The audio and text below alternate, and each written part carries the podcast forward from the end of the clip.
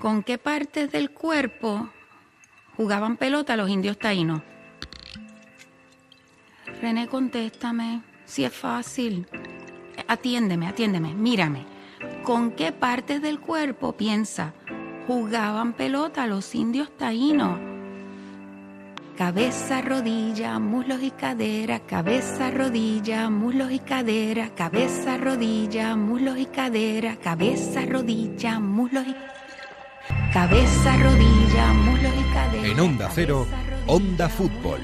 Fútbol Internacional con Miguel Venegas. Cabeza, rodilla, muslos y cadera, cabeza, rodilla, muslos y cadera. Pues semana 5 ya en la España en alerta y seguimos teniendo más preguntas que certezas. Tenemos más ganas que otra cosa y tenemos al fútbol pues tanteando un poquito el siguiente paso, a ver quién es el primero que se arriesga. En fin, que a un mes cumplido ya desde el último partido, aquí seguimos. Onda Fútbol en versión confinamiento que es como hacer deporte en el salón, que es con, pues con lo que hay, con lo que hay. Y lo que hay es eh, nosotros y algunos amigos más, los que quieran asomarse por aquí por Onda Fútbol. Jesús López, Galicia, ¿qué tal? Muy buenas. ¿Qué tal? ¿Cómo estamos esta semana más? Eh, como arresto domiciliario ya no está mal, ¿eh? Ya, no está mal, no está mal, sí. Ya es un, un, delito un poco importante. sí. Para cinco semanas. Empieza a ser algo más que un castigo. ¿Qué tal por, por allí, por Galicia, por, por Vigo, en tu rinconcito? Pues bien, aquí escondidos en la madriguera, a ver si pasa la, tormenta. De momento seguimos con tranquilidad.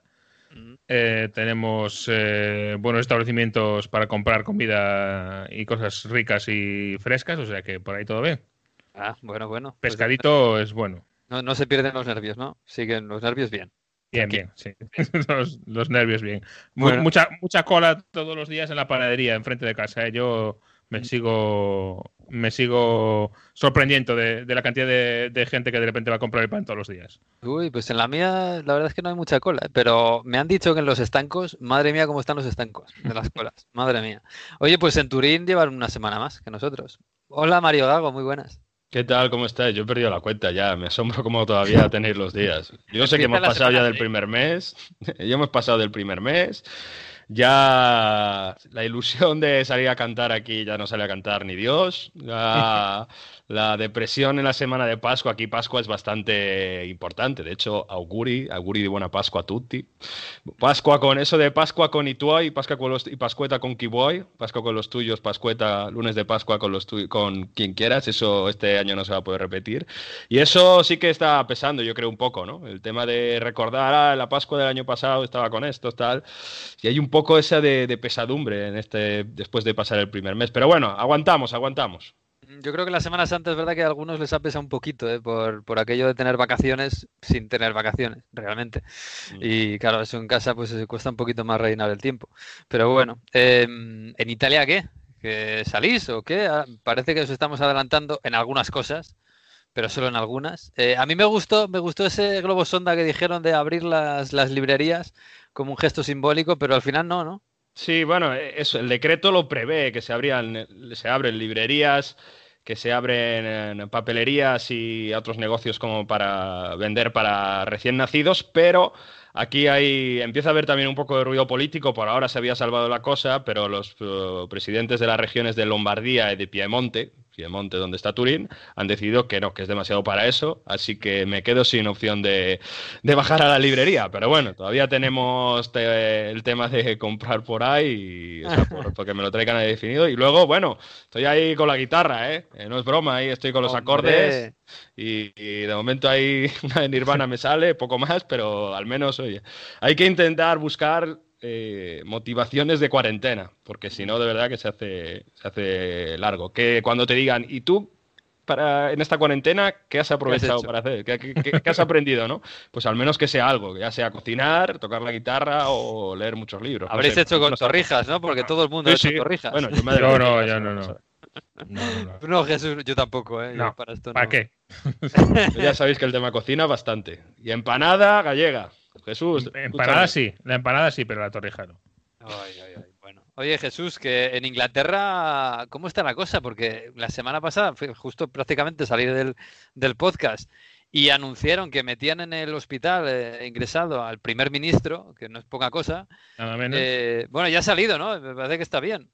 Sí, acaba de salir del hospital por fin. Se ha pasado una semana eh, bastante peor de lo que nos habían dicho, por lo que dice él. Él dice que eh, pues ha estado en algún momento que la cosa podía caer de un lado o de otro, en palabras textuales de, Boris Johnson, y, y, ha salido muy suavecito, agradeciendo a la sanidad pública, diciendo que le ha salvado la vida. Evidentemente ya le han recordado las veces que votó en contra de eh, subir el sueldo a los empleados de la sanidad pública. Eh, está ahí la cosa, es decir, que la semana ha sido eh, convulsa y muy especial para, el pueblo británico, para el gobierno, teniendo en cuenta que, claro, estas cosas que tienen este tipo de, democracias tan antiguas, que no había escrito exactamente quién le sustituía en su ausencia al primer ministro y qué competencias podía tener y qué competencias no. Le preguntaban si le habían dado a su, en teoría, sustituto Dominic Raab, si le habían dado el maletín nuclear y no se ha contestado, no lo sabemos. Ese tipo de cosas nunca, nunca las sabremos. Es una situación un poco rara. Es que suena un poco heavy, ¿no? Eso de quién tiene ahora el código nuclear del Imperio Británico, quién lo tiene cuando su presidente está en el hospital. Madre mía. Oye, ¿y en el fútbol alguna, alguna novedad esta semana? Estamos, claro, en Inglaterra están un poquito en, la curva están realmente peor que en Italia que en España, entonces quizás eh, están teniendo más paciencia o no les queda más remedio, ¿no? Sí, les queda todavía un poco más que nosotros, también empezaron más tarde.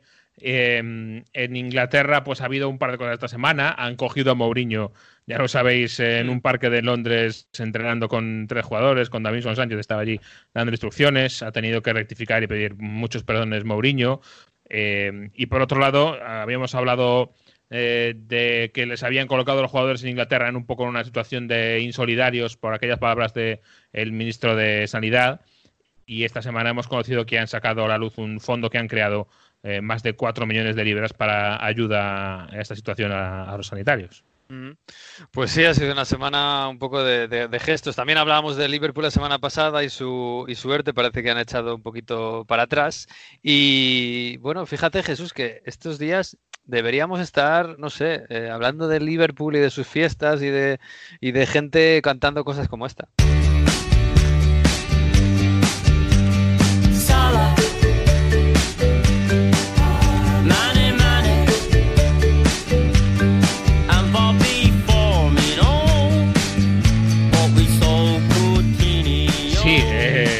Esta es la canción que representa el momento que lo cambió todo para Liverpool, ¿no? En aquel enero de 2018, cuando después de muchos meses el Liverpool se vio obligado a vender a su gran estrella contra su voluntad, ¿eh? porque luego se ha eh, escrito muchas cosas de que lo querían vender igual. No, no, no. De hecho, hay declaraciones de club de aquel momento diciendo lo intentamos todo para convencer a Coutinho que no se fuera, pero no se ha ido, eh, no pudimos hacer más, se quería ir al Barça sí o sí, no había forma de, de pararlo y de aquello pues se construyó el tridente de Salah, Mane y Firmino y a partir de ahí eh, fue para arriba sin parar el Liverpool hasta este momento. Este momento en el que tiene 25 puntos de ventaja sobre el eh, City, 29 partidos jugados, 27 victorias, un empate, una derrota que fue hace nada, además fue al final cuando ya tenía todo ganado. 66 goles a favor, 21 en contra, una diferencia de goles de más 45, o sea que una locura, una locura de números. Y la lluvia de Conte. ¿eh? Exacto. Y aún así, y aún con todo, el Liverpool no es campeón de la Premier y no sabemos si lo va a ser o no, que es lo más triste. Madre mía, madre mía, se quedó casi casi una semana. Dos partidos le faltan por, por, ganar para ser campeón. Y claro, yo estos días sí me acuerdo de amigos que hay por aquí, por España y por todo el mundo que son de Liverpool y que llevan 30 años esperando esto.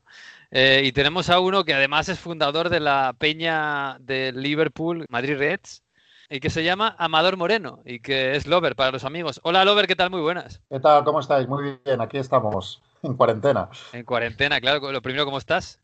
¿Bien? ¿Por allí en familia? ¿Todos bien? Bien, todos bien. Un primo mío ha, tenido el bicho, pero ya le han dado el alta y ha vuelto a su casa, así que por ahora la familia aguanta bien y bastante, bueno, pues eh, bastante concienciado de que la situación en la que tenemos, como, como todo el mundo, yo creo prácticamente. Sí, y la cuarentena bien, ¿cómo vive un, aficionado, miembro fundador de la, de la Peña ah. de Liverpool en Madrid, ¿cómo lo vive estos días esto? Ah, vale, vale. Personalmente bien, futbolísticamente obviamente muy mal. Sí, sí, sí. Estamos todos viendo partidos antiguos, pero eh, con todo el cariño del mundo, no es lo mismo. yo, yo he tenido la suerte de estar en, vivo en la final de Estambul, allí en, el campo de, en el Ataturk Stadium, y, pero no es lo mismo verlo allí que volver a verlo en la tele aunque te puedo garantizar que hay un momento en que vuelves a ver la cosa muy mal. no me digas que crees que no remontáis. no, no, no, sí, se lo creía allí, o sea, imagínate, y lo creía allí gracias al Deport, porque eh, el Deport el año anterior había, había, le había metido cuatro al Milán, y, y durante todo ese partido yo allí en Turquía pensaba, además se lo escribí en mensaje entonces en SMS porque han pasado muchos años y no había WhatsApp. Pero le, escribí a mi mujer y a mi hermano en el descanso les dije, el Depor les metió cuatro el año pasado, podemos meterles cuatro. Bueno, se quedó en tres, pero, pero no está mal, pero que sí, pero ganamos la Copa Europa. Y lo que te digo es que la emoción, el fútbol, mira, yo que soy guionista, además de, de fanático del Liverpool, soy guionista de televisión, te puedo decir que el fútbol tiene algo que es que es el mejor guion del mundo porque se está haciendo en el momento. ¿Sabes? Eh, todos esos grandes partidos que todos recordamos, no solo de mi equipo, sino del de cada. Yo creo que el de todo el mundo tiene un partido histórico que ha visto hacer una gesta. El equipo más pequeño, el Calasparra de abajo, el Villa, todos tienen un partido. Y esa emoción de no saber cómo va a acabar la cosa, eso que tiene el fútbol, yo creo que es lo que estamos echando realmente todos los aficionados eh, en el mundo de, menos, ¿no? Eh, esa emoción de, de sentarte y decir, a ver qué pasa hoy.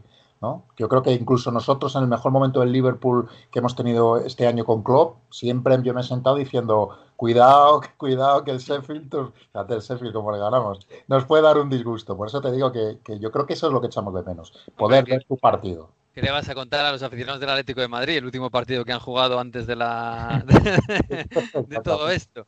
Pero en fin, oye, Lover, que estabais quizás a falta de una semana. 30 años 30 años esperando la Premier y quizás os quedaba una semana. Eh, ¿Cómo se lleva eso? Pues mira, te voy a contar una cosa que me pasó hace relativamente poco, no sé si en el Facebook de Madrid Reds o en algún chat total, alguien recordó el debut de Stan Collymore, ¿vale? Stan Collymore debutó en la 95-96 y lo echaban aquí en España en televisión y yo lo vi, obviamente. Y recuerdo perfectamente el golazo que marcó Collymore, un fichaje millonario, y recuerdo ese gol y, me puse por mi casa a dar saltos pensando, vale, llevamos cinco años sin ganar la liga, pero este año con Collymore la ganamos, porque teníamos muy buen equipo, o sea, no era solo Collymore, pero Stan Collymore encima llega en plan delantero estrella, el día de su debut marca un gol desde lejísimos, golazo imparable, y yo estaba seguro de que esa sequía de cinco años, piensa que Liverpool es un equipo en, acostumbrado, en, lo que yo he vivido de niño de los 80, a ganar la liga todos los años, ¿vale? Y realmente, eh, cuando yo en el año 90 ganamos por última vez, para mí era, bueno, pues el año que viene volvemos a ganar, seguro. Y cuando no la ganamos en la, en la 90-91, digo, bueno, pues el año que viene, ¿sabes? Pero la sensación de que íbamos a ganar la, tenías en ese momento porque era un equipazo que, que, Europa no ha podido ver por lo de Heysel. Europa se ha quedado solamente los muy aficionados al fútbol, los que veían por la 2, yo creo recordar, y por Telemadrid aquí el fútbol, pudieron ver a John Barnes, a, todo aquel equipo que era una máquina brutal de hacer fútbol, era fútbol total, y que estoy seguro que si no hubiera habido la desgracia de Heysel, de la que obviamente se puede hablar otro día, pero ahora no es el momento, ese Liverpool habría sido mucho más famoso porque realmente era, una máquina de hacer fútbol. Y entonces, pues ¿cómo se lleva? Pues imagínate, 30 años esperando, la de aficionados, yo siempre pienso en, sobre todo en estos momentos que estamos confinados y que la idea de la muerte la tenemos un poco más presente todos, en todos esos aficionados que se han muerto sin, sin, sin ver este Liverpool de club otra vez, recuperando el espíritu de aquellos de Sankey y de Paisley, y, y, ya está, ya lo tenemos, ya lo tenemos, y pasa esto del virus. nos quedamos eh, todos igual, macho. Estamos todos con una cara de, de, paisaje que se suele decir, ¿no? es un horror, pero bueno. bueno, Jesús, eh, dale, dale ánimos, porque la semana pasada hablamos con Oriol Romeo, aquí capitán del, del Southampton, y decía, no, hombre, aquí todo el mundo quiere, que, quiere jugar, quiere acabar, creemos que es lo más justo. Eh, Jesús, no, no sé si, hombre, en el fondo te dará un poco de morbo meterle miedo, pero la liga se va a acabar.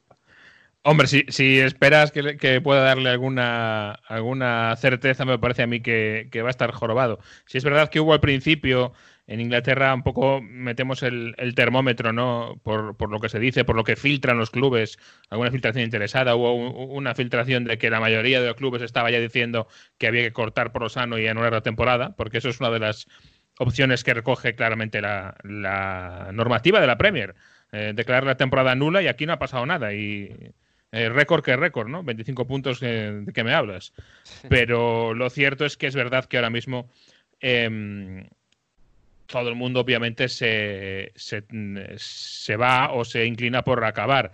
Hay un dato nuevo que yo creo que no le va muy a favor al Liverpool, pero bueno, que hay también que ir reconociéndolo, em, que es que en principio las noticias son que Sky y BT, que son los dos eh, eh, tenedores de los derechos eh, domésticos en Reino Unido, son los que más dinero ponen, dicen las noticias que se van a mostrar comprensivos y que no van a pedir el dinero de vuelta si no se acaba la temporada, sino que pidieran otro tipo de compensaciones que le extiendan el contrato de, derechos de televisión, etcétera.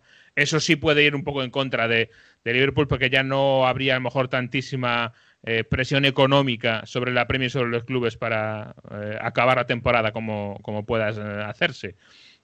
A partir de ahí, yo creo que el plan sigue siendo la famosa mini World Cup de la que nos hablaba Oriol Romeu, pero claro, Reino Unido todavía sigue en plena escalada del, virus, acaba de salir el primer ministro del, del hospital, entonces el país está en una situación muy delicada. Vamos a ver, es que es muy, muy complicado.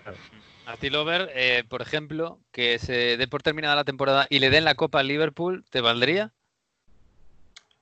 Y sí, claro. Pero... Pero prefiero jugarla. Yo prefiero jugarla. Y además yo creo que se va a jugar. Y yo creo que se puede jugar. Eh, eh, y no solo me refiero a me refiero a, me refiero también a la Copa Inglesa y me refiero también a la Copa Europa. Yo creo que, lo que pasa es que efectivamente, como acabáis de, como ha dicho Jesús, eh, tiene mucha razón. Eh, el, problema al que nos enfrentamos es que realmente lo que dice la normativa de la Premier es que tiene que acabar en mayo. Eso es lo que dice su reglamento. Y está en un momento ahora en Reino Unido como para ponerse a pensar en fútbol porque a ellos les queda la peor. Nosotros ahora que empezamos con estas cifras tan, tan tremendas de, que parece que hay 100 muertos menos y, como que vemos esperanza cuando en realidad muere un montón de gente. Claro, es una, una barbaridad, ¿no? Pero, pero, pero claro, nosotros estamos empezando un lento descenso. Vamos a ver si no se fastidia eh, con, cualquier, con cualquier rebrote. Pero en Reino Unido están ahora mismo que no, efectivamente tienes razón, eh, no, no, están para, para hablar de fútbol. Pero es que yo no estoy hablando de que se juegue el mes que viene. Es que a lo mejor va a ser en verano o a lo mejor va a haber, no lo sé. Pero yo creo que sí que se va a jugar. Y, y oye, mira, si finalmente eh, si finalmente no ocurriera, eh, yo creo que nosotros vamos a aceptar con deportividad lo que ocurra. Otra cosa es que, joder, sería una faena muy gorda por lo que tú has dicho, 30 años. Es que, bueno, por ejemplo, en Italia, mucha gente ha hablado de que la Juventus no aceptaría el campeonato que se lo den ya porque no se, no se acaba la liga, ¿no? Como que se quedaría desierto. Entonces, bueno, es, es, una opción que ha estado sobre la mesa muchas semanas en Italia. Ahora es verdad que se empieza a ver la, la luz al final del túnel, parece que en mayo se va a poder entrenar y parece que en junio de una manera u otra se va a poder jugar. También se habla de concentrarse Roma, aunque es una medida muy muy difícil de, tener. Y lo que está claro es que si UEFA y FIFA apuestan a que se acabe esta temporada antes de que se dejen desiertas y que empecemos la, la siguiente, todo indica que se va a intentar acabar de una manera u otra la temporada. Pero en el caso de que no se pueda acabar, yo no sé si alguien del Liverpool ha dicho, no, no, nosotros no aceptamos nada de, de que ganemos la liga. Es verdad que son Respecto a Italia, por ejemplo, la Juventus tiene solo un punto de diferencia con la Lazio, ¿no? Pero la Juventus lleva ocho seguidas, además. Claro, ¿no? Es, muy diferente el contexto, ¿no? Pero no sé, de decir, bueno, nosotros ganar así sin acabar todo no, no queremos. No sé si ha salido alguna voz por allí por Inglaterra. Eh, no, no, sí, sí, voces ha habido muchas, pero justo del Liverpool, que yo ahora mismo recuerde, no. Eh, no, no ha habido.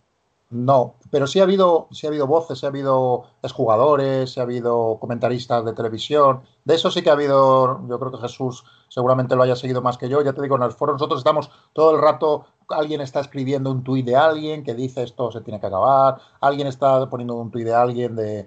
Y lo último es lo que os he contado, que el 6 de abril la, FIFA extendió la temporada 2019-2020 eh, eh, de forma indefinida y con, e, a ese a ese eh, trozo de madera en mitad del naufragio nos estamos, nos estamos intentando subir.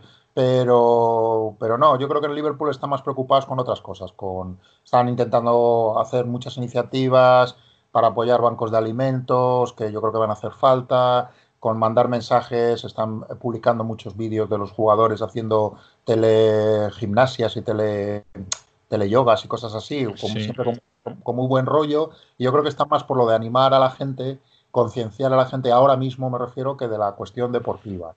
Y en cuanto a la, perdona, a la mm, manifestación pública del club, claro, es un momento muy malo porque se acaban de llevar eh, un buen revolcón en cuanto a imagen pública por el tema de, del ERTE, que, que, lo comentamos aquí, que lo habían eh, convocado, lo habían eh, anunciado y luego tuvieron que, que rectificar por todo lo que supuso a nivel social para para su base de gente. Pero hay otra historia en esto, que es que a lo mejor no tanto por el Liverpool, porque ganar la liga te da dinero, pero tampoco es tanto. Pero tú imagínate el Leeds.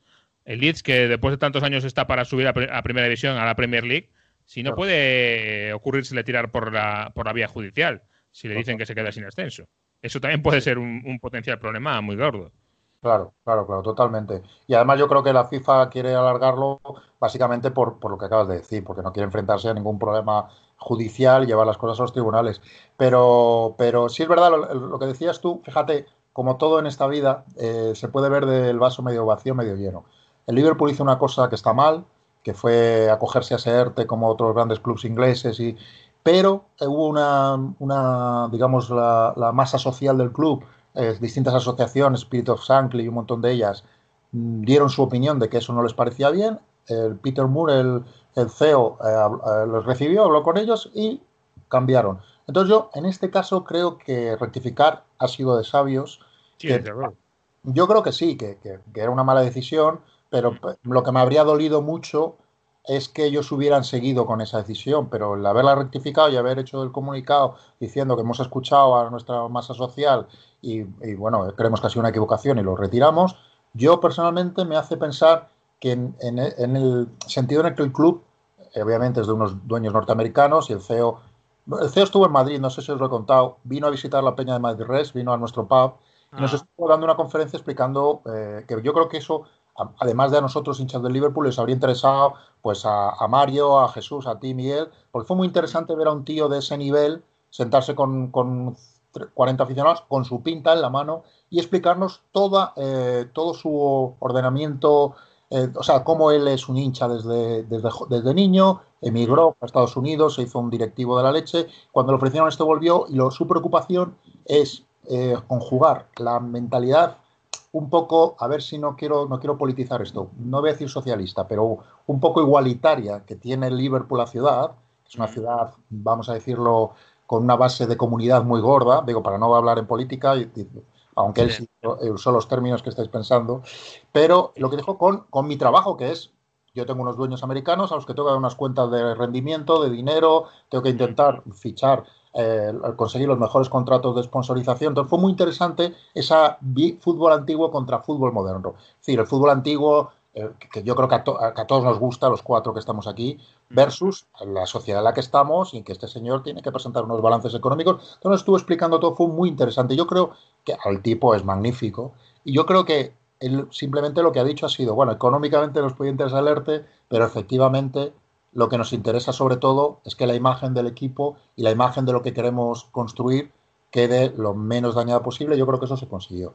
Y además, eh, en, términos, como dices, de esa, eh, entre comillas, crisis reputacional, eh, que ahora se le ha traspasado un poco al Tottenham, que es el otro equipo grande de, la liga que, ha hecho alerte a la vez que el dueño Levis ha adjudicado un buen bonus por el año pasado por los beneficios y que no tiene ninguna pinta de que vaya a rectificar además ha habido en, este tipo de en este juego de matices que a mí me gustan tanto y que a lo mejor pasa desapercibido pero para mí cuenta mucho la semana en la que se pilló a José Mourinho en un parque de Londres hmm. entrenando con tres jugadores y, haciendo una sesión de entrenamiento clandestina esa misma semana el Liverpool ha soltado o ha publicado un vídeo de una de las reuniones por videoconferencia de Klopp con todos sus jugadores. Sí en la que se ve a Jürgen Klopp saludando a los jugadores, hombre, ¿qué tal? ¿Qué barba tienes? Córtate el pelo, etcétera. La eh, transparencia es tremenda, ¿eh? O sea, lo comparo con lo que hay en Italia, es que es totalmente lo opuesto. Bueno, yo no sé si llamaré transparencia, a mí me gusta verlo, pero no es transparencia, es un clip pequeñito que te, que te dan. Sí, es, marketing, no es, parte de mismo. a, mí, a, mí, me parece bien que lo hagan, pero no es exactamente transparencia. De todos modos, la comparación eh, sin explicitarla es tremenda, ¿no?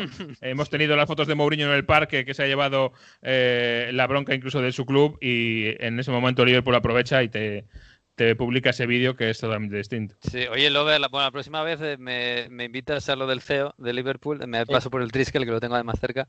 Eh, y, oye, el, eh, claro, hablas del, Liverpool, que es una afición un poco especial, con esos tintes de sociedad también que tiene, y por lo que tiene dentro del campo, por esa atmósfera especial, ¿no? El You'll Never Go Calón, etcétera. Pero claro, a lo que nos estamos enfrentando en el inmediato futuro, y ya todos lo damos por hecho, es eh, los campos vacíos, a puerta cerrada. Incluso decía esta semana algún periódico en Inglaterra que hasta el 2021.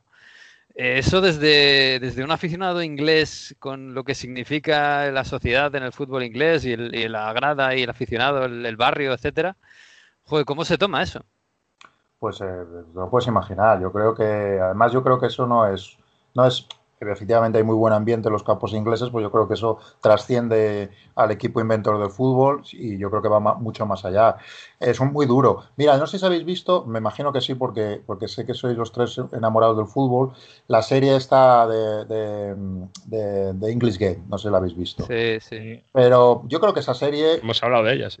Eh, habéis hablado de ella. Mm. Eh, yo creo que resume perfectamente eso. Es que la gente necesita, necesita ir al campo, necesita ese sentimiento de comunidad del que estábamos hablando.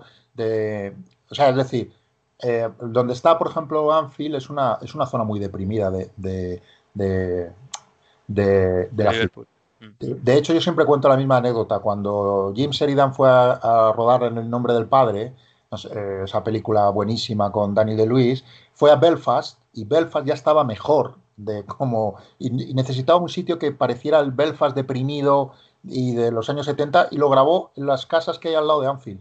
Las casas que hay a, uno de los lados de Anfield es donde está grabado eh, ese Dublín eh, deprimente y, ¿por qué? Porque, porque Liverpool ha sido una ciudad que los distintos gobiernos conservadores y Tories, Margaret Thatcher a la cabeza, ha estrangulado económicamente a la ciudad, intentando que la gente cambiara su voto y le ha cortado sanitario. Entonces, solamente a partir, justamente a partir de 2005, con la Champions de, contra el Milan, es cuando la ciudad, por primera vez, gracias a Tony Blair, ya que ya empezaba a llegar dinero, se reconstruía. Yo la primera vez que estuve en Liverpool aluciné, que creo que fue el año 96, y parecía que había habido una guerra. Había edificios preciosos y al lado edificios completamente derruidos. La ciudad ahora está estupenda, está magnífica y además yo siempre la recomiendo como una escapada de fin de semana para cualquier turista español porque además ellos son abiertos y majos.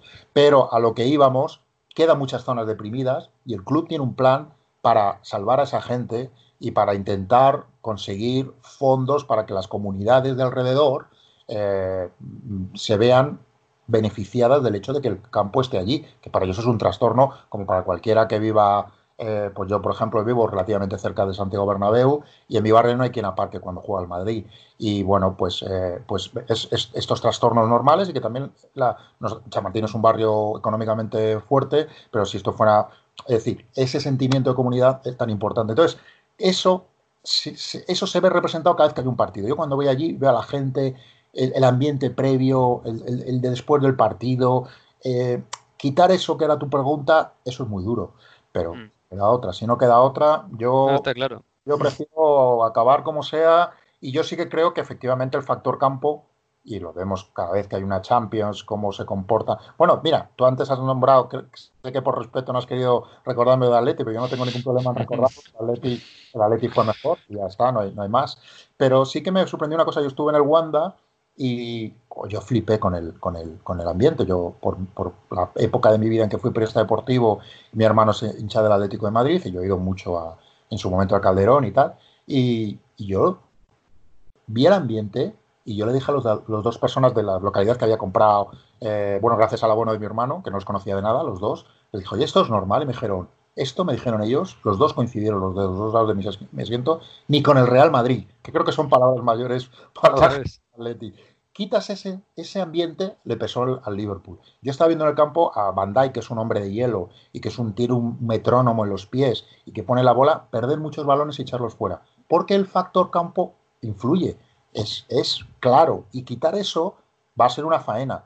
Pero como se lo va a quitar a todos, pues mm pues con esas cartas hay que jugar y yo creo que adelante, ¿no? No sé qué os pensáis vosotros de ello. Sí, aquí se ha hecho mucho ruido sobre eso porque dicen de campeonato falsato, se dice en italiano. Ah. Porque claro, la Lazio va a jugar con la Juventus en casa, con público, todo lo que ha supuesto y tendremos que tener en las últimas jornadas un Juve Lazio, la Juve es un público. Entonces muchos de la Juve dicen, es que claro, este campeonato no, no está en igualdad de condiciones, ¿no? Sí, no, es verdad que mejor jugar que no tener nada. Aquí, aquí se está hablando mucho a los aficionados de de, Bilbao y de San Sebastián, ¿qué pasa con la Copa? ¿Preferís jugar la Copa, ganar la Copa sin público o no jugarla y que haya público cuando se pueda? Es que igual no, hay, no se puede, es que no se puede elegir, es que no se va a poder elegir, es lo que hay y es un parche, pero pero estamos en lo que estamos. Casi, casi que hay o fútbol ah, sin público o no fútbol. Y bueno, pues a lo mejor en el caso este mal menor. No me, mm. había, no me acordaba yo de lo de la Copa del Rey, pero es verdad que esa es una pena verla sin gente. Sí, una final, me refiero, un campeonato ya, pero. Ojalá que en Navidad, en diciembre, haya una vacuna, se ha pasado todo, no tengamos todo eso y se pueda hacer así, ¿no? Que son muchas. Eso se ha puesto sobre la mesa, ¿no? La final de la Copa Italia, de la Copa del Rey o de las Copas Nacionales, jugarlas en la próxima Navidad, si se cambia todo el torneo del año que viene, pero. todo, va a quedar, todo va a quedar eh, dependiendo de lo que vaya pasando con el coronavirus, con las vacunas y con etcétera, etcétera. Casi, casi que lo que se pueda jugar ahora, que se juegue, creo yo, ¿eh? Pero bueno, vamos a ver. Bueno. Te contar una última anécdota que se me olvidaba que es bastante buena. Eh, nosotros sabes que la Peña, nos, a los, nuestros miembros, nuestros socios, nos distribuye un número de entradas que repartimos. Eh, hasta el momento hemos tenido suerte y no hemos tenido que hacer sorteo de ningún tipo, más o menos la petición de entradas y tal. Bueno, yo este año tenía entradas para el 9 de mayo, Newcastle, eh, no, Chelsea, perdón, Chelsea, me, he equivocado de partido, me he ah. De Chelsea, penúltimo partido de la temporada, eh, penúltima jornada de la temporada, último partido del Liverpool en casa, y se había decidido que el trofeo se iba a dar ahí. Con lo cual yo tenía mi entrada, tenía mi hotel, que cuando yo cogí el hotel, pues eh, los precios de Liverpool no, no, es especial, no es precisamente barato en hoteles, pero tenía pero bastante bien de precio, los que suelo pagar normalmente estaban ya a 10.000, 15.000, 20.000. Sí, no había ya, no había ni para ni para ese partido ni para después de Crystal Palace esa semana que se podía ser eh, el recorrido por la ciudad, no había no había plazas El recorrido por la ciudad que para ese no tenía, pero tenía para el día en que iban a entregar por fin la, el trofeo de la liga, iba a estar yo en el campo viéndolo. O sea, imagínate qué faena, pero bueno, es que, es, que así es la vida. Pues sí, es un poquito bajón, ¿no? Después de 30 años esperando este momento y verlo un poco por la tele, hombre, por la tele también se puede llorar, ¿eh? eh así que no te preocupes y que la Copa eh, vale lo mismo, aunque es verdad que sepa un poquito menos. Pero bueno, llegará. Así que paciencia, Lover, nada, que te deseamos mucho ánimo, igual que a todos, y que, y que eh, sigáis todos bien por ahí. Igualmente, y oye, un placer haber estado aquí con vosotros, ¿eh? Bueno, un abrazo. Igualmente para luego. Abrazo. Eh, pues sí, pues sí, el Liverpool que está viviendo momentos muy, muy raros, muy complicados. Eh, Jesús, por cierto, eh, una de las grandes estrellas, leyendas, mitos del Liverpool, Kenny Dalglish, que está con, con el coronavirus, ¿no? Sí, ha sido un susto esta semana, este fin de semana para el Liverpool. Por cierto, con final feliz porque ya ha recibido el alta Kenny Dalglish ingresaba esta semana pasada, el miércoles, quiero recordar, eh, por eh, coronavirus, daba positivo en el test, pero después de haber sido, eh, de haber pasado esta semanita en el hospital, 69 años tiene Kenny Douglas, era sintomático y ha sido ya dado de alta. Tendrá que seguir la cuarentena en casa, pero un respiro para todos. Bueno, ha sido, ha sido cortito, también un poco como lo de Boris Johnson, ha sido rápido más o menos, dentro de lo que cabe, y ya está bien. Bueno, em, pues nada, ¿qué habéis hecho esta semana, eh, Mario? No sé, aparte de Torrijas. Bueno, pues, intentar teletrabajar lo máximo posible, como habéis dicho, el tema, tema guitarra y luego aunque seguimos con esa intención de desintoxicarnos de pantallas, pero al final eh, Netflix ha, caído, ¿no? Yo tenía todavía pendiente acabar Peaky Blinders, fíjate que la última temporada, por cierto... Yo tengo pendiente empezarla. Muchísimas referencias al fútbol inglés de la última temporada de Peaky Blinders y lo cual eh, yo creo que hay mucha tela hay que cortar y a ver qué, cómo evoluciona. Un periodo bastante, bastante complicado en Inglaterra y, nada, pues eso, intentar eh, aprovechar para leer lo, poco que me quede aquí, ya os he dicho librerías y sí, un poco de Netflix, pero bueno. Intentar buscar aire también. Yo me he subido hasta el tejado, pero Joder, ese tejado de Mario en su guardilla de Turín es maravilloso, ¿eh? Como se lo digamos a los carabinieri, verás. Ya ves, ya ves. Yo, que tengo mi balconcito pequeñito ahí de Madrid, me, me acurruco ahí, y me tomo una cervecita. Pero yo, fíjate que yo este fin de semana he visto, este fin de semana pasado, he visto Bohemian Rhapsody. Y bueno, la película me, esperaba más, pero qué bonito Wembley, ¿eh? Y yo que he estado en Wembley en el, nuevo, claro me, da, me da mucha pena no haber estado en el antiguo, eh, porque es un, tenía, tenía eh, un, espectáculo por fuera y supongo que por dentro un ambiente tremendo. Eh. Me, ha gustado mucho ver eso en, la película, ver Wembley. Eso sí, conociendo un poco cómo es Londres y a la velocidad a la que se desarrolla, yo que estuve en los primeros años del nuevo Wembley y que estaba en medio de un páramo, ahora aquello es una ciudad enorme, han construido y han salido edificios como setas, ya no ves el estadio hasta que estás allí mismo, ya no lo ves de lejos porque tiene una pantalla de edificios alrededor. Es tremendo lo que ha cambiado ese, ese barrio.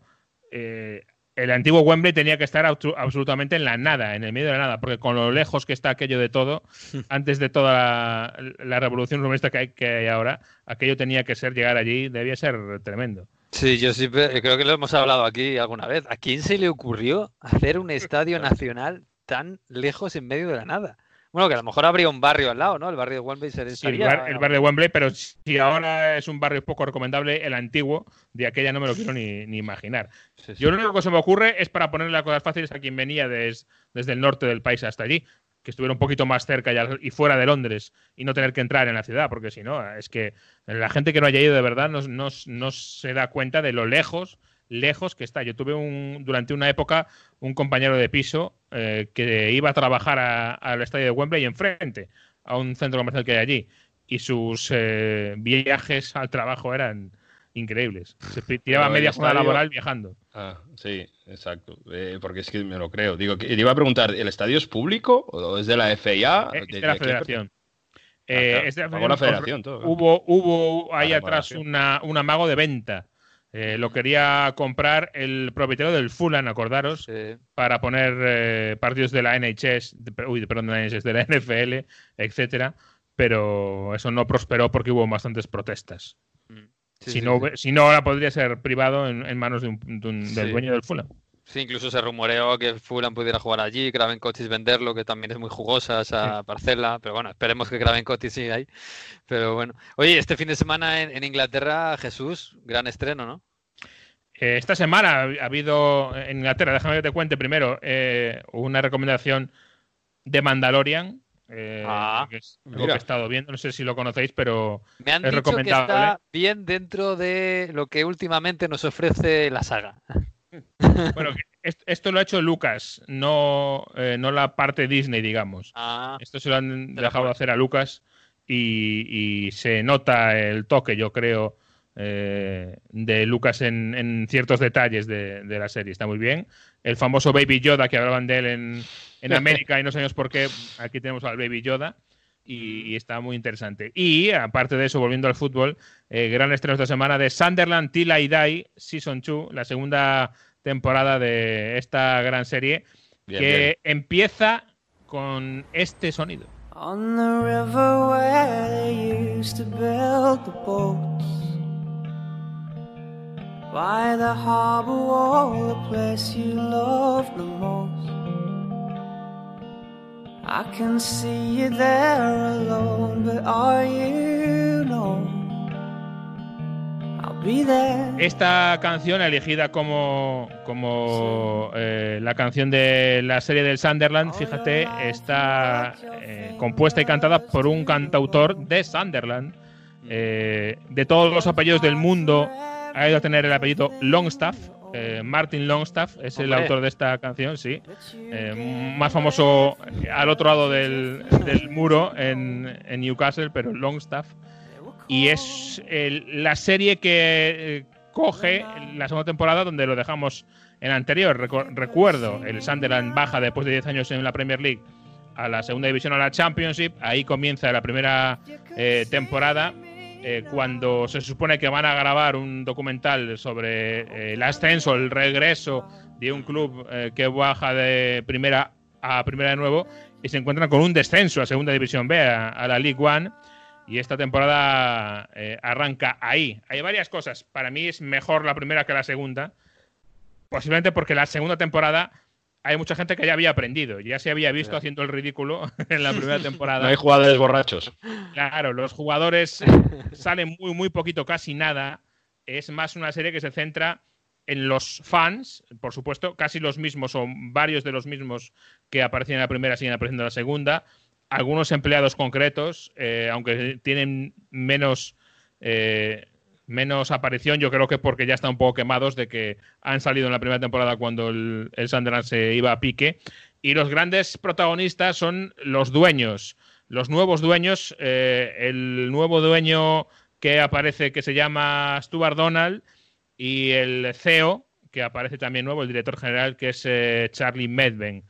Eh, yo creo que ellos son conscientes como todos ya de lo que es que te grabe Netflix porque tienen muy pendiente, muy presente la primera temporada, van un poco sabiendo lo que hay a tratar de dar la imagen que quieren, pero aún así, y aunque me parece un poquito más artificial que la anterior, hay algunos momentos impagables en la serie. Eh, la aparición de Charlie Medven, que, tiene, que quiere dar la imagen de ejecutivo agresivo eh, y quiere cambiar eh, la cultura de trabajo del, club porque es un desastre y viene a cambiarla. Eh, se ven las reuniones con empleados en las que los empleados ponen unas caras y unos gestos que hay que ver pensando de dónde viene este tipo.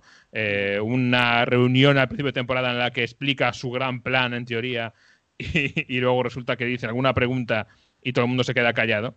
que es lo peor que te puede pasar con, con tu equipo, el detalle de las de la música, la cambia la canción de toda la vida del estadio por otra que se le ocurre a él y dice que la pongan a toda pastilla y la gente no es capaz de hablar en el estadio porque está su canción a toda pastilla para crear un ambiente inmenso. Pero el gran momento de la segunda temporada para mí impagable viene en eh, la narración de la última, las últimas horas del mercado de invierno esas últimas horas desde el despacho, además tenemos un acceso fantástico al despacho donde está el dueño del club con el director deportivo eh, y donde el director deportivo y el entrenador dan unas ideas que al final el dueño acaba cayendo presa del pánico de la presión de las horas y bueno, en fin, no quiero decir mucho más, pero mm. no se pierdan, yo creo que por solo por esa escena merece la pena ver la temporada completa de, de Sunderland y 2 mm. solo por esas horas. Cuento brevemente que bueno que hay un jugador que está solucionando muy bien la papeleta en la primera vuelta, que no quiere renovar y entonces ahí, surgen los problemas cuando, cuando se niega a renovar y podría irse libre en junio. Qué bien, qué bien. Bueno, una serie para desmitificar los despachos, ¿no? Y el fútbol, y las superestrellas y todo esto. Qué bonito, qué bonito. Las cosas que puede hacer una gran empresa, que, que, va a hacer una serie en una ciudad pequeñita y acaba siendo un pelotazo en todo el mundo.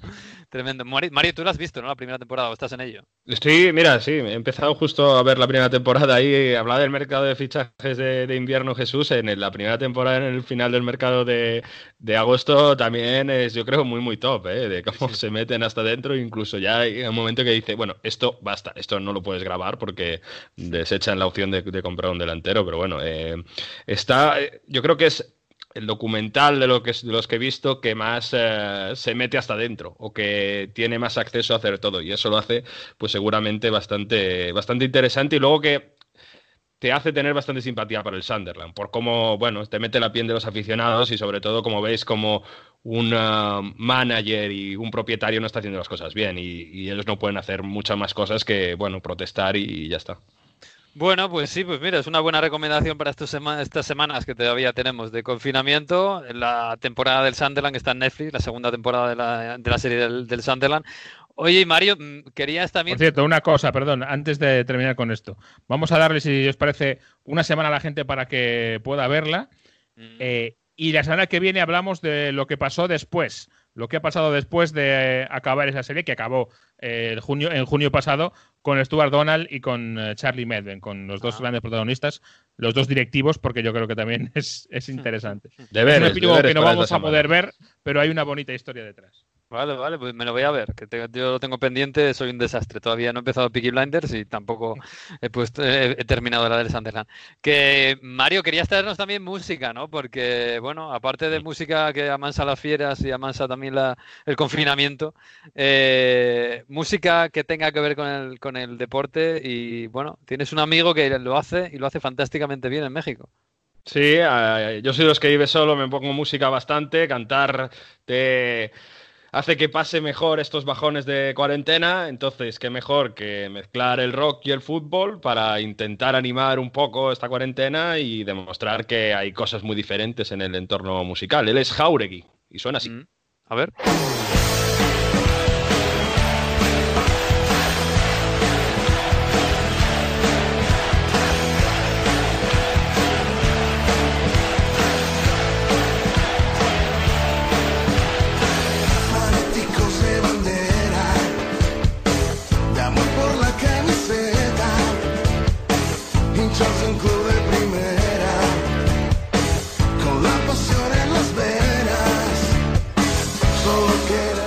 Podemos saludar al otro lado del charco. Joel Jauregui, ¿qué tal? Muy buenas. No, buenas. Muchas gracias eh, por el espacio y, encantado de, estar aquí eh, con ustedes. Digo, para ustedes en la tarde, para uno desmañanándose, pero bueno, encantadísimo, la verdad. ¿Dónde estás? ¿Estás en México, no? Eh, ¿Estás en la playita?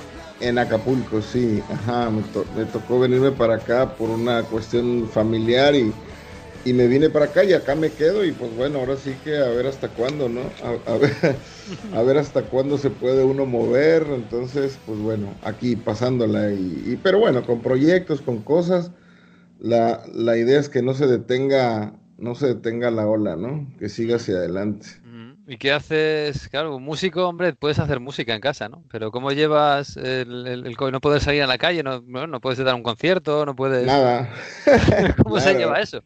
No, no, eso nos jodió desde el principio, o porque, pues evidentemente, además también creo que, que es parte de la responsabilidad de uno, ¿no? O sea, cuando, digo, yo tuve que cancelar algunas fechas que tenía, eh, cerrar la agenda mínimo tres meses, porque, bueno, sabía que esto se venía fuerte.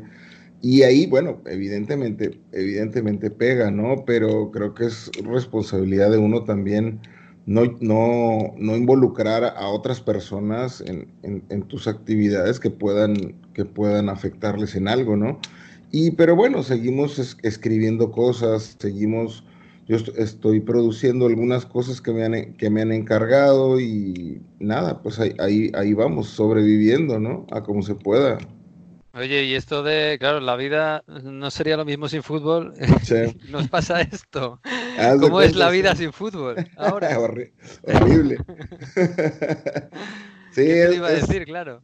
Es algo, es algo súper difícil realmente, ¿no? Y este, bueno, se volvió a poner de moda ese tema desde que empezó esto. Ahora entendemos el sentimiento, la letra, ahora entendemos por qué, por qué la vida no es la misma sin fútbol, ¿no? Entonces Sí, de alguna u otra forma es, es, difícil, pues es una de las pocas cosas que nos da alegría a, millones de personas en el mundo, ¿no? Porque este tema que sacaste ya tiene unos años, fue para un mundial, ¿no?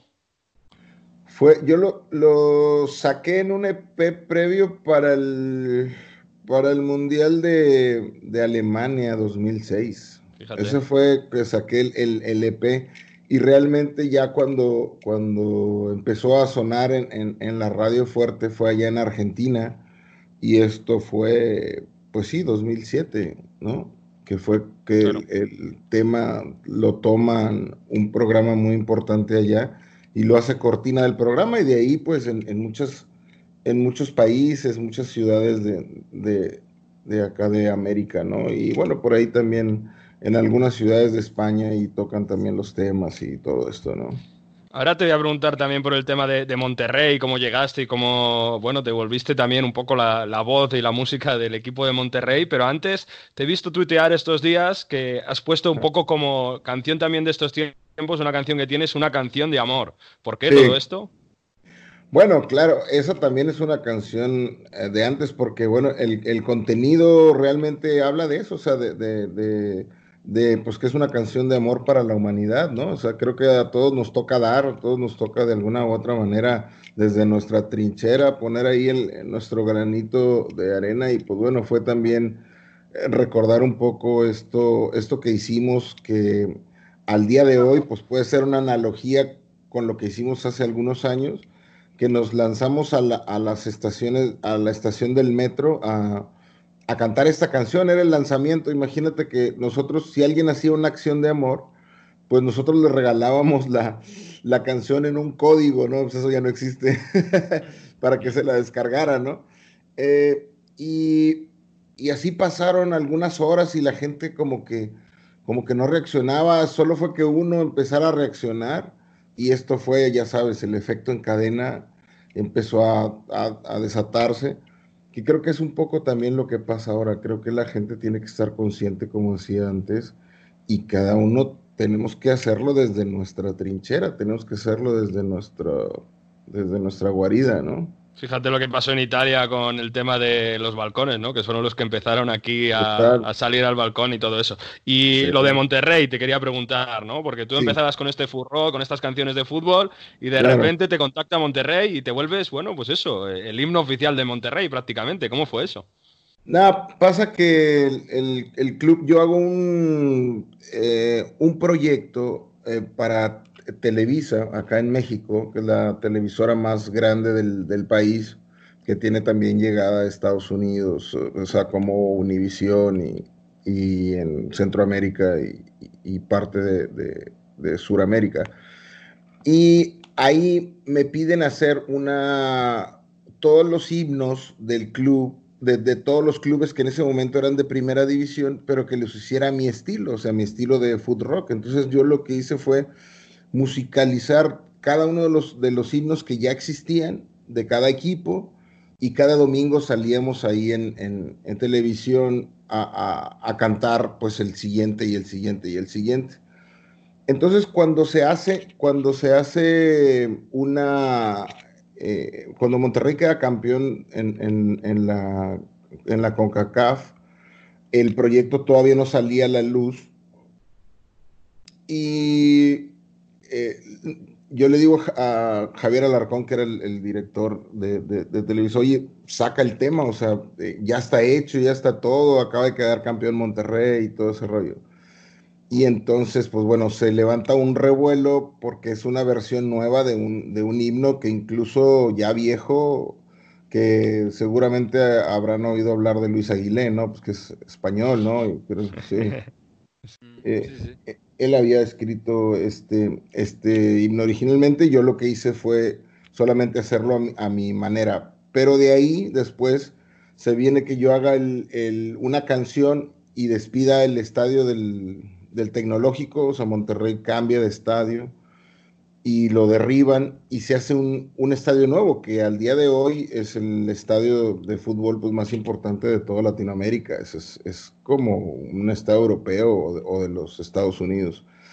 Y ahí me toca que me pidan hacer el tema del, o sea, el, himno del estadio, vamos, ¿no? Entonces hago también el himno del estadio y hacemos un concierto previo ahí mientras la gente va llegando al, al, recinto para la inauguración de este, de este partido que juega, creo, Monterrey contra... El gigante de acero. Sí. el gigante de acero, correcto. Así es, y nada. ¿eh? Qué bonito, qué bonito. Eh, oye, ¿cómo, ¿cómo está el fútbol mexicano? Porque en los últimos años eh, hay una generación muy bonita con grandes jugadores. Eh, siempre tenéis esa pequeña espina ¿no? del mundial, de, pasar cuartos semifinales, llegar a algo, un poquito bonito. Oye, a España hasta hace poco estábamos igual, ¿eh? sí, sí, claro. Y un día llegó, un día llegó. Eh, ¿Cómo están allí los ánimos? De, ¿hay, todavía mucha esperanza en el próximo mundial? ¿En Qatar? Sí, mira, la esperanza siempre se llega y, y, los medios de comunicación se encargan de que llegue y las marcas también, ¿no? Para evidentemente levantar, eh, pues obviamente todo, toda la economía y toda esta parte. Eh, pero bueno, la esperanza siempre está, el, querer trascender siempre está. Hoy creo que hay una bonita generación, como dices. Eh, pues ojalá que puedan llegar, puedan llegar bien, este, y, que hagamos un, un, buen mundial. O sea, creo que sí hay material, pero pues ha sido de a poco. O sea, realmente es que juegan muy pocos jugadores mexicanos en Europa. Y pues uno que otro la rompe ahí, ¿no? Este, como Raúl Jiménez eh, en, Inglaterra. O, no le está yendo bien al Chucky el Napoli. no, el Chucky, pues el Gatuso lo sentó desde que llegó. sí, no, no, no sé por qué no le gustó y lo sentó desde que llegó. En Herrera en el Atleti tampoco está teniendo Herrera no juega. Herrera no juega. Este, bueno, el que, el que sigue jugando siempre a, a, tope es Andrés Guardado, pero ya está viejo. O sea, ya quién sabe si llegue al Mundial, ¿no? Realmente. Este. Y nada, sí, la verdad. Entonces, pues bueno, ojalá que, que, lleguen nuevos. Hay buenos jugadores que no se han ido aún para Europa. Ojalá que se vayan pronto porque ya ves que luego ahora la, la, MLS acá en Estados Unidos, pues está llevando también a, muchos jugadores mexicanos eh, de selección por lo menos, este, pues obviamente por el, por el dinero, ¿no? Pues, ahí lo tienen, estamos a, a, frontera con ellos y pues es muy fácil que, que prefieran el dinero que, que la gloria. Sí, además con la cantidad de, mexicanos que hay por ahí por Estados Unidos que están realmente una gran parte de ellos están levantando el fútbol en Estados Unidos, el soccer, ¿no? Y mira, están haciendo, poco a poco están haciendo historia del fútbol allí en, Estados Unidos. Oye, ¿y, en de Europa hay algo que te guste especialmente? ¿Algún equipo, alguna liga que veas más? Bueno, yo soy del Madrid desde, desde ah. Hugo Sánchez, ¿no? O sea, desde que Hugo jugaba ahí, pues para mí, desde ahí les, les, seguí la pista y siempre he sido madridista. Yo me levanto temprano a ver los partidos del Madrid siempre. Este, ese es mi, digamos, mi equipo. Obviamente, pues eh, generalmente sigo a los equipos que andan como punteando, que andan bien. Pues sí me gusta ver mucho los partidos de la liga inglesa. Este, pues básicamente, ¿no? Italia también sigo, sigo todos los de la Juve del Napoli.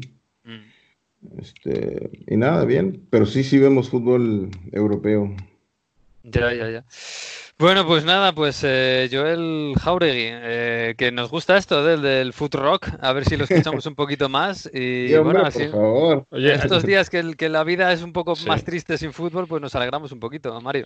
Sí, no, muy rápido preguntar a Jauregui, oye, ¿os han dicho ya cuándo puede volver el fútbol en México a vosotros? Porque también ha pillado la liga a la mitad, ¿no? Sí, eh, a la mitad, no, aún no hay, no hay nada, no se dice nada. Eh, ahora, no sé si esto pase en algún país de Europa, pero ahora salieron con con la onda que están haciendo un torneo de, de la I-Liga. O sea que, sí, vamos. ya. Aquí tenemos unos cuantos ya. Sí, sí. Ahora hay demasiados ya. Entonces ya está el torneo de, de los equipos. Este, bueno, es una locura. Pero se puede jugar, no hay, no hay problema, ¿no? De que se jugará más adelante. ¿No ha salido la idea de acabar el campeonato o ya como tal esté o van a intentar acabar? No, la idea es que es que sí se termine, o sea, lo, lo principal, o sea, no quieren que, no quieren que el, que el equipo o los equipos ah, se han jugado 10 fechas, creo nada más. Entonces, como que no sería prudente darle el campeonato al equipo que quedó al tope arriba, porque pues el que le sigue está a un punto, entonces no, no tendría mucha lógica, ¿no? Pues sí, pues nada, Joel, que muchas gracias y que bueno, que, que, sea lo más corto posible, igual que en todos los lados, que aquí también, estamos ya saliendo poco a poco y que, y que nada, que sea, que sea leve y con tu música un poquito más. Así que muchas gracias, ¿eh? No, por favor, muchas gracias a ustedes, este, un placer saludarles y bueno, a la orden siempre, ¿no? Aquí andamos. un abrazo. Un abrazo, amigo.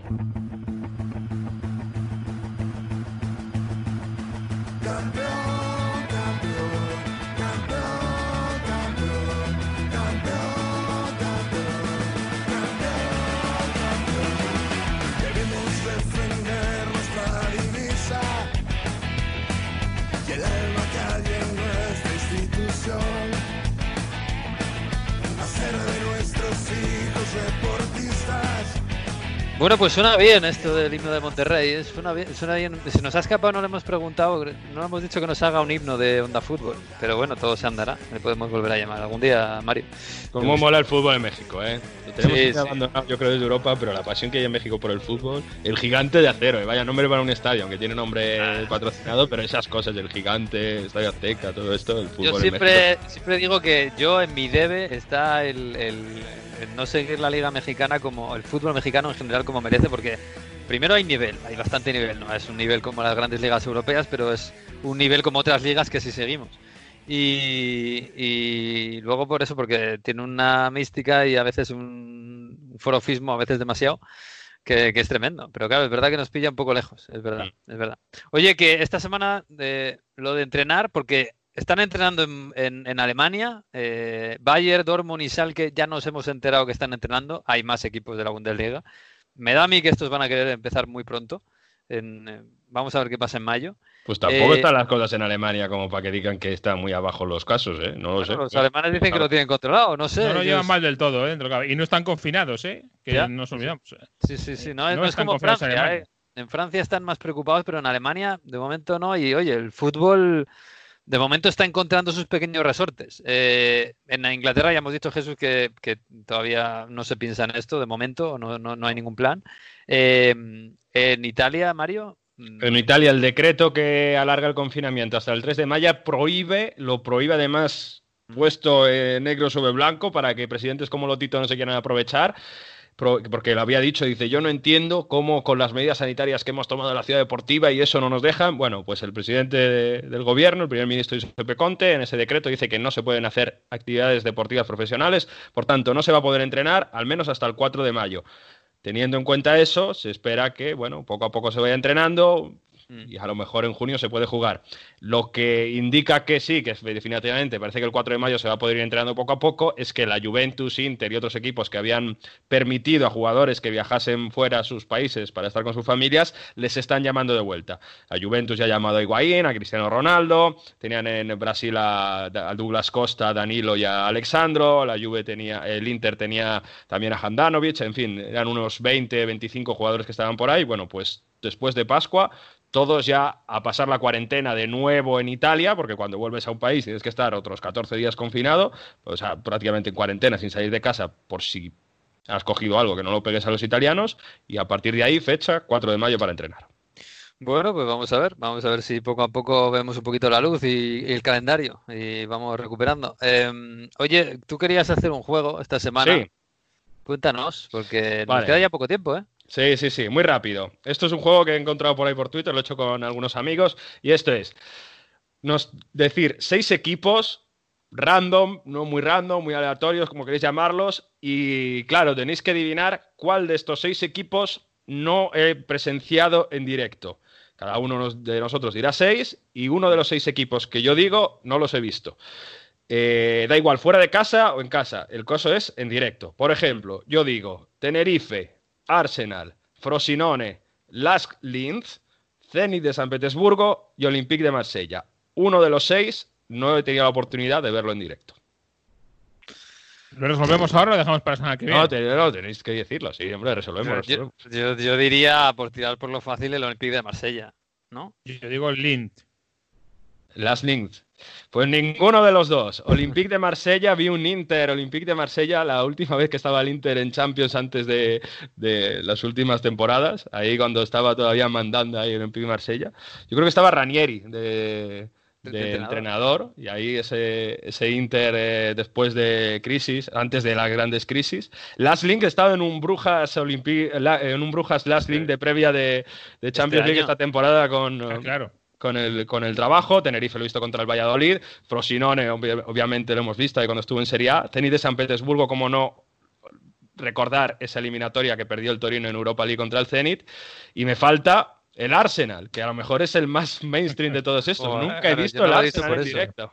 Bueno, alguno te diría que suerte para ti, ¿eh? pero bueno. pero depende, depende. tengo esa Depende de la época, sí. Sí, sí. Bueno, Jesús, pues tira tú. Yo me quedo para el final. Vale, pues yo tengo otros pocos equipos.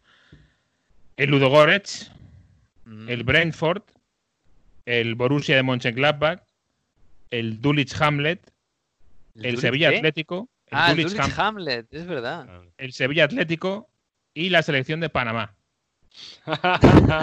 la selección de Panamá está en random, que seguro que la has visto.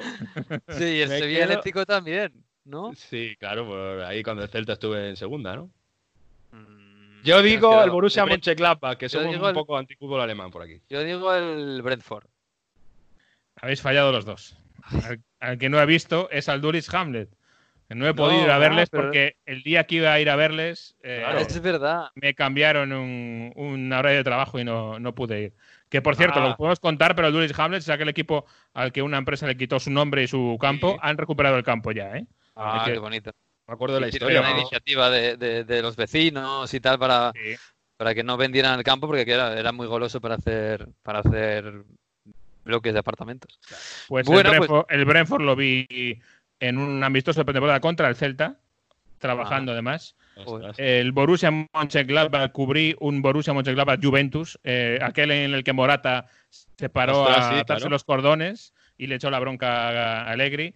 El Sevilla Atlético, como decíais, en un, eh, en un partido de segunda división, allí eh, lo tuve que narrar en Montequinto, en la ciudad deportiva de Sevilla, junio, 6 de la tarde, a 46 grados que marcaba el, el 46 grados, pero ¿qué es eso? Sí, ya me han contado. Sábado 6 de la tarde.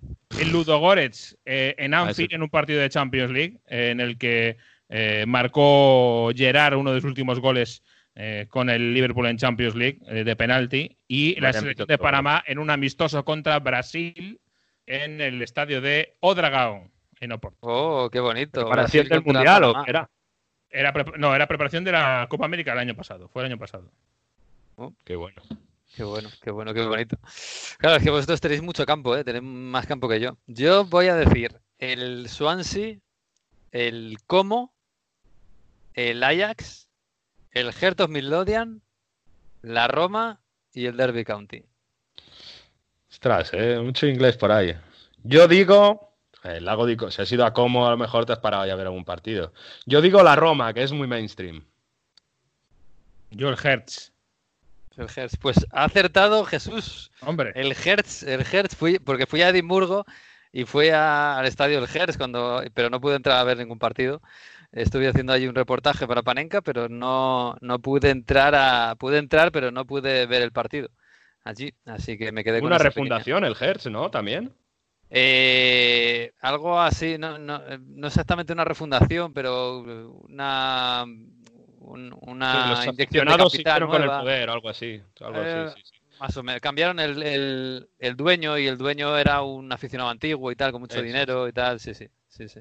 Pero sí, el Swansea lo vi, fíjate, el Swansea lo vi en Wembley en el ascenso a Premier. Sí, te lo había pillado ya. Ese, sí, el Swansea y el, y el, Derby te los pillé El Derby County lo vi el año pasado en el ascenso a Premier que perdieron contra Aston Villa. El, el Swansea lo ganó contra el Reading. El cómo lo vi porque yo estuve jugando. Reading, perdón. Reading, por favor. Reading, perdón. Que escucho lo de Reading a todas horas y no El cómo mi, mi tren durante muchos años para trabajar. Eh, this train terminates at Reading. Reading. El cómo lo vi porque yo de chaval fui a jugar un torneo internacional a Como. Y allí luego visité San Siro. Y, jugamos en el. Bueno, no llegamos a jugar porque no jugamos la final en el estadio del Como y ahí vimos a jugando al Como. El Ajax lo vi en el, en el Amsterdam Arena contra el Arsenal y luego contra el Atlético de Madrid en una pretemporada del Atlético de Madrid que me tocó cubrir. Y la Roma lo vi en Mendizorroza en una pretemporada también con, el Alavés. Que estaba por ahí. Roma, qué, random. Sí, sí, bueno, estaba Capello de entrenador y estaba Del Vecchio, ¿os acordáis del Vecchio? Pues era, la estrella. ¿Era, la, Roma que ganó el Scudetto o, no? Más adelante sería. Era un poco más adelante. Sí, sí, claro. Ya la segunda etapa de Capello. Sí, sí, sí. Qué bien, ¿ves? Hemos aprendido muchas cosas de fútbol gracias a este juego. Próxima semana más. Que la gente nos mande su lista. Sí, sí, que la gente mande la lista.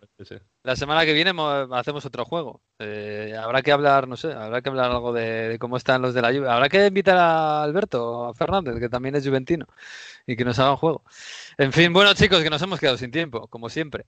Así que nada, seguid bien y no hagáis torrijas, que tiene mucho azúcar pero cocinad lo que podáis y, a seguir bien. Hay que hacer deporte, sí, hacer torrijas, hacer deporte, al menos pasa el no tiempo también, ¿eh? Si no, también. Mira, po- podemos hablar una semana de la nutrición en el deporte. Ah, pues mira, estamos ahí. también, también. Y en el no deporte. Bueno, chicos, que un abrazo, ¿eh?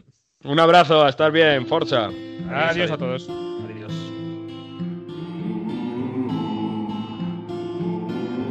Bueno, pues aquí seguimos y aquí seguiremos como siempre. La semana que viene, a partir de la 1 el próximo lunes, en onda 0.es pues, y en todas las redes sociales. Intentaremos eh, seguir con este confinamiento radiofónico de Onda Fútbol y hablando de, de lo que nos gusta, lo que nos une el fútbol y de todo lo demás, mientras sigamos resistiendo en esta en la cueva de cada uno. Así que disfruten de la semana los que puedan hacerlo y adiós.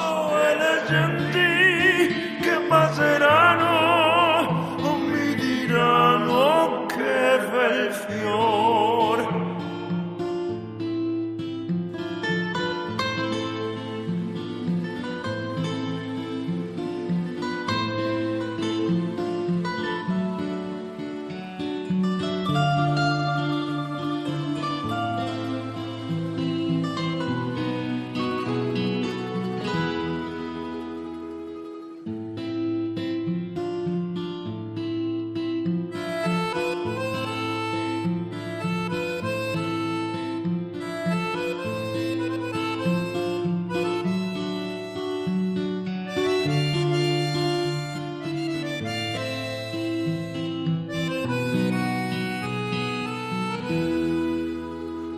È il fiore del partigiano. Oh, vela ciao, vela ciao, vela ciao, ciao, ciao. E questo è il fiore del partigiano